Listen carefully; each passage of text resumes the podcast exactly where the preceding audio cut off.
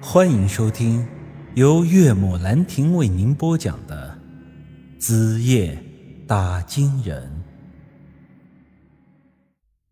梵文佛经，我自然是听不懂的，于是我便用胳膊肘捅了捅扎克杰。你听得懂吗？他在念什么鬼玩意儿？扎克杰皱了皱眉，呃，听不懂，一句也听不懂。这时，那念经的身影突然停了，紧接着“砰”的一声，鬼脑袋像颗炸弹一样炸开，就这么消失在了我们的面前。搞什么名堂啊？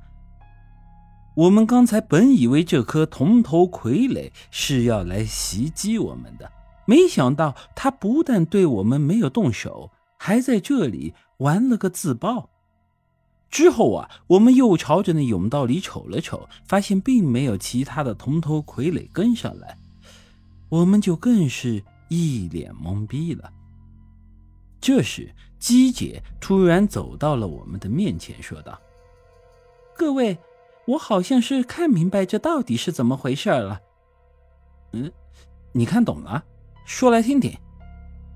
你们也知道，我小时候……”经历过曾经被黄皮子抓上山，和那老黄皮子一起生活了九年。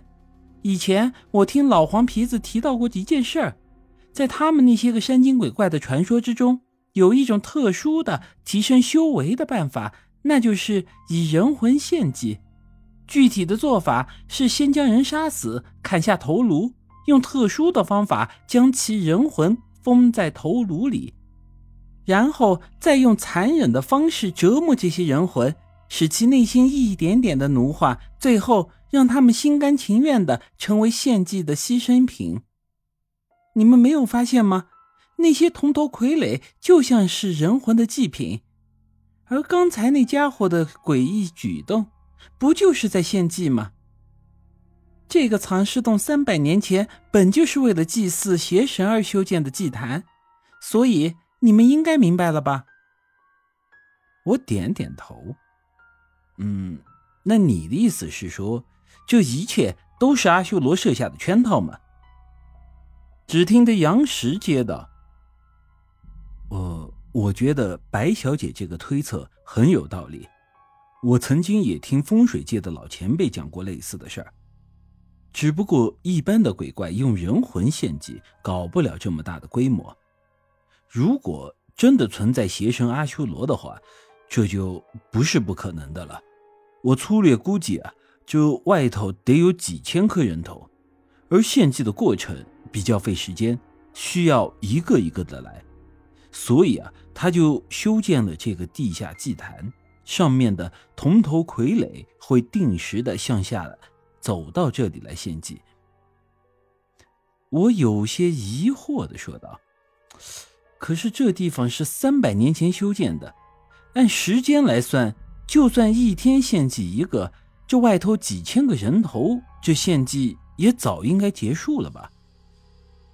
祭坛最初可能是这么设计的，但我想后来献祭过程并没有按照设计者的计划运行，有人阻断了献祭的过程，因此这个原本应该自动运行的献祭系统在百年前就已经停止了。那既然停止了，那刚才那个家伙是怎么回事？扎克杰也是一脸迷惑的问道。我摸了摸下巴，呃，难不成是我们刚才不小心又把这个系统给启动了？我这话刚一说出口，四人同时恍然大悟，都瞪大了眼睛，是刚才入口处的那个符咒。我一下子明白了。根据我的推测，我想事情大概应该是这样的：三百年前，阿修罗在他师傅老和尚死后，试图让自己的能力得到进一步的提升，于是便制定了这个以人魂献祭的计划。他进入到北方，成了大明朝的护国法师，取得了当时皇帝的信任，如此，他便掌握了。很大的权力，之后啊，他利用自己的这种权利，暗地里杀害了很多人，砍下他们的脑袋，装入到这铜制封手棺中，为人魂献祭做准备。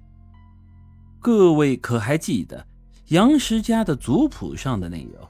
当时国师的儿子看上了余家的小姐余书瑶，但余书瑶却跟着一个小家丁私奔，从而触怒了国师。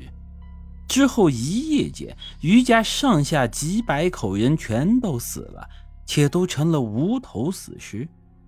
我想，那些个人应该都成为了献祭的牺牲品，被阿修罗制成了这种铜脑袋。当然了，除了余家这几百口人之外啊，其他的牺牲者更是不计其数。否则，他不可能凑够刚才我们在上头看到的那几千颗铜头啊！本集已经播讲完毕，欢迎您的继续收听。